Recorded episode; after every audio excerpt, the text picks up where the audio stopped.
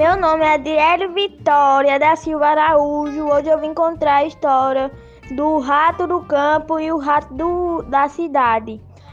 Era uma vez o rato do campo com, e que convidou seu primo da cidade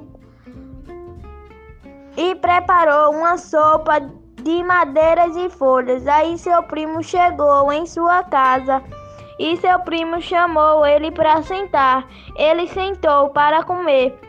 Seu primo não gostou na, da sopa e chamou ele para ir na cidade, a cidade. Eles chegaram lá, foram pisados e foram para a cozinha. E o gato quase matou os ratos.